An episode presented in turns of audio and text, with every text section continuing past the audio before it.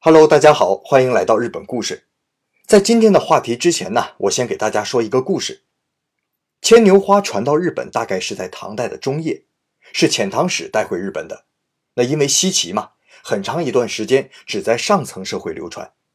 那到了十六世纪末，逐渐才在社会普及开来，普通百姓家也能看到了。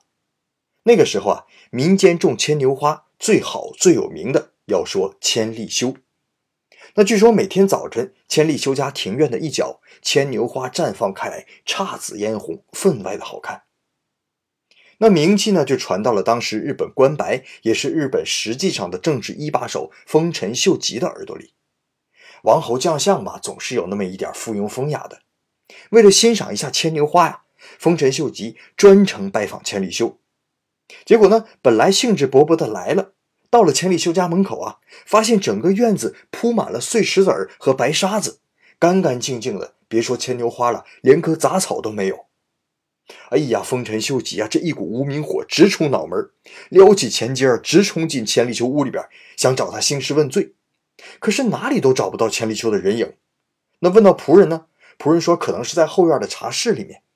于是啊，丰臣秀吉又风风火火地赶到后院茶室。那我们以前说过呀，千利休茶室的门呢非常的窄小。丰臣秀吉啊，费劲儿地钻进茶室里面，刚想对千利休破口大骂，却忽然发现呢，茶室正中间的榻榻米上静静地躺着一株盛开着的牵牛花。那一刻呀，丰臣秀吉觉得天地为之一清，全世界只剩下这一株牵牛花了。好了，故事就讲到这里。上周啊，赞赏排行榜冠军料理菜鸟朋友向我点播，希望聊一聊日本的料理，还有日本的服务。那关于料理呢，我们以后会经常说到。关于服务啊，以前我说过一个词，叫做 “omotenashi”。这个词啊，大家帮我翻译了好多意思，什么温馨服务啊、温情服务啊，都有道理。但我觉得呀，好像都还差了那么一点点意思。直到后来呢，我看了关于千利休茶道方面的一些书之后，我突然联想到了另一个在日本经常用到的词，叫“一期一会”。一期一会这个词啊，是江户幕府的大佬锦衣直弼最先说出来的。那顺便说一句啊，这个大佬是个官职，相当于是幕府将军的辅佐，可不是老大那个意思啊。那锦衣直弼当时也是参加一个茶道会，有感而发，他说啊。这次与茶的相会无法重来，此生只有一次，所以宾主必须尽到自己最大的诚意。那我们就不难理解了，为什么茶道家们会不断的修行？按理说啊，茶道的动作呀，喝茶的方法，这些再慢，有个三五年也就练熟了。可有些茶道家连续三四十年，甚至五六十年苦练不辍。其实啊，他们已经不是在修行技术啊、知识等了。而是更上一层的，在修炼精神世界。这个精神就是和来品茶的人共享茶道的这一瞬间，也就是一期一会的精神。一般人呢，并不是经常参加茶会，可能偶尔机缘巧合之下参加一次，可能这就既是第一次，也就是最后一次了。所以，茶道家每日的苦练，就是为了这位客人此生唯一一次与茶交汇的机会。客人呢也能感受到茶道家此时的心情，于是放下自己的杂念。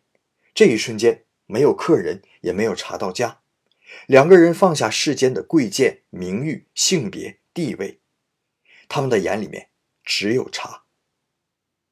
送别时，直到再也看不见客人，茶道家们仍然会保持深深的鞠躬姿态，仍然会挂念客人们有没有安全到家。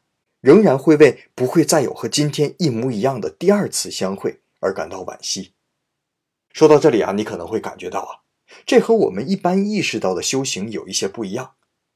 我们理解上的修行是教人如何忘情、如何出世，而日本茶道讲究的是如何留情、如何入世。从日常的修行中去理解一期一会的真谛，大到如何与宾客交谈，茶水的温度、炭火的火候。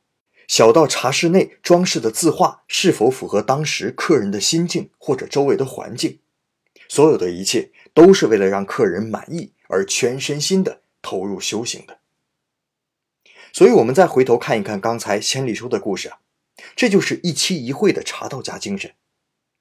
千里修先是拔光了门前所有的牵牛花，让丰臣秀吉满心欢喜落空，然后让他满院子找不到自己，满腔怒火又无处发泄，最后在即将爆发之时，让他看见这唯一的一株牵牛花，而这株牵牛花明天早晨便会枯萎。